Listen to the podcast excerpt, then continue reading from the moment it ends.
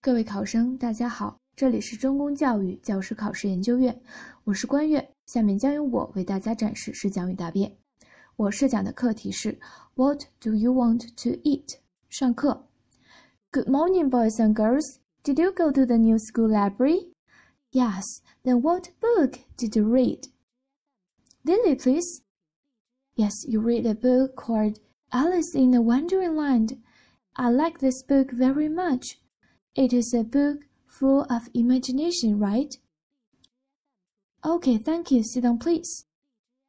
So after class, I hope all of you can go to the library and read more books. Can you do this? Yes. Before the class, let's learn a new chant. Are you ready? One, two, three, go. Tomato, tomato, wash, wash, wash. Tomato, tomato, cut, cut, cut. Tomato, tomato, cook, cook, cook. Tomato, tomato, eat, eat, eat. So today let's learn a new lesson about food. What do you want to eat? Now here I have some pictures about food. Let's say what we have today. Okay, the first picture. Yes, what is it? It's an ice cream. Do you like it? Oh, oh, I also like it very much. But don't eat too much ice cream. It will make you stomachache and have teeth problems. Yes, we all know that ice cream is made up by cream. Also, we can use a cream to make a cake. Look, this is my birthday cake. Now let's say what's the next one? John, what is it? Yes, it's a bowl of milk. Clever boy, sit down please. Drinking milk every day can make us strong, right? Now let's say the next one. What is it? It's a hamburger. Where can you buy a hamburger? Alice. Yes, we usually buy a hamburger in KFC. Now I have another question for you. What else can you buy in KFC? Okay, we can also buy hot dogs. Now, please draw a hot dog on your exercise book. Good paintings. Yes, let's say the next one. What is it? It's a really big pizza. Then where can we buy pizza? Yes, in Pizza Hut.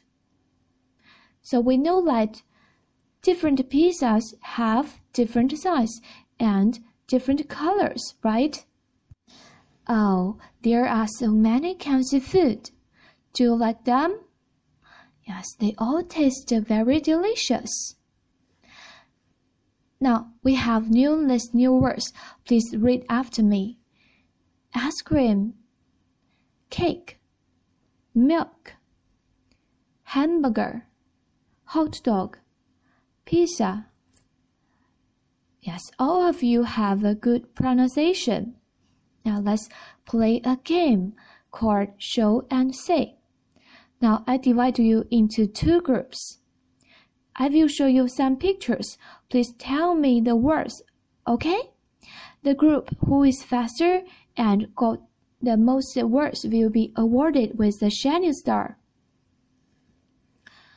Okay, start. Yes, that's it. Group 1 is the winner. Congratulations.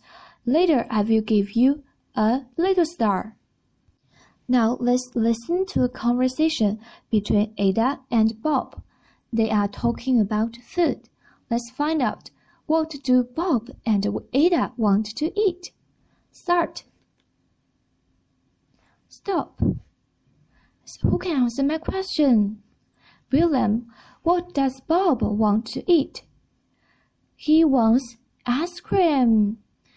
Good boy, sit down, please. Any others? What does Ada want to eat? Your deskmate, Cecilia? Yes, Ada wants to eat a hot dog.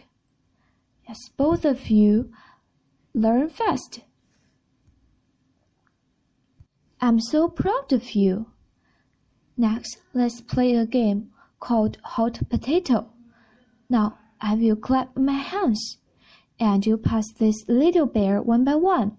When I stop knocking, the person who gets the teddy bear will answer my questions. Understand? Okay, start. Stop. Let's say, who gets the teddy bear? Yes, Amy, please answer my question. What do you want to eat? Yes, you want to eat ice cream. Why? Because it can make you cool in the summer. Now, very good. Now let's continue. Stop. Who gets the teddy bear? Yes, I saw Cindy. Please answer my question. What do you want to eat? You want to eat hamburger. Why? Because it tastes delicious.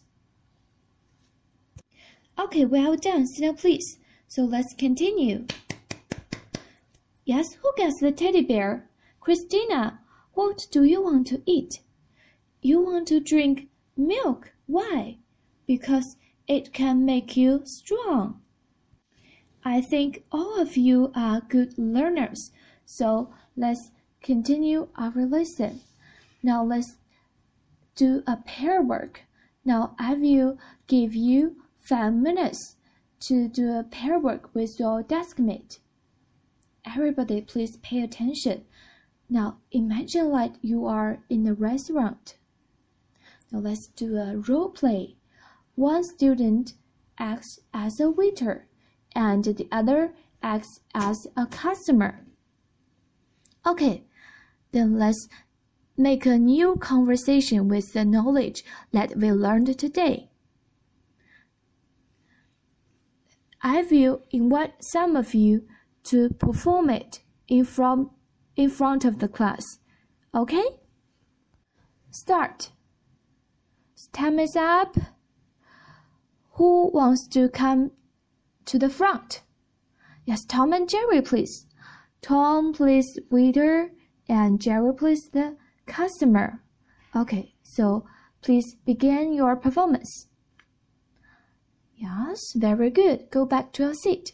How about you two, Alina and Jerry? Terrific. You all are good actors. Not so much for this. Today, we have learned some words about food, and we also learned how to ask others, What do you want to eat? Right? Now, we should learn to express our feelings, right? So, after class, please make a survey to know like what your family members want to eat in English. Okay? So, class is over. See you tomorrow. 答辩问题是：小学阶段在教学过程中会比较多的应用全身反应法，请谈谈全身反应法的特点。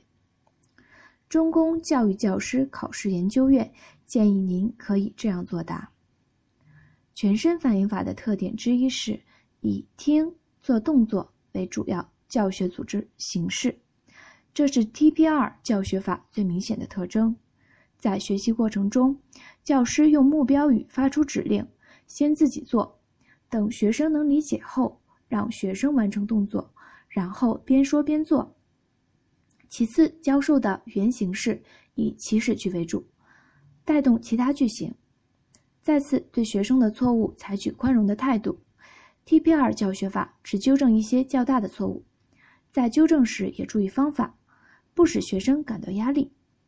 全身反应法的优点在于，全身反应法一下子就能抓住学习者的注意力，吸引学习者参加活动，让他们在身临其境的实验体验中学习英语。但是，比较抽象的单词和句子很难用全身反应法来表达。因此全身反应法更确切地说是一种只适合初学英语者学习英语的教学方法。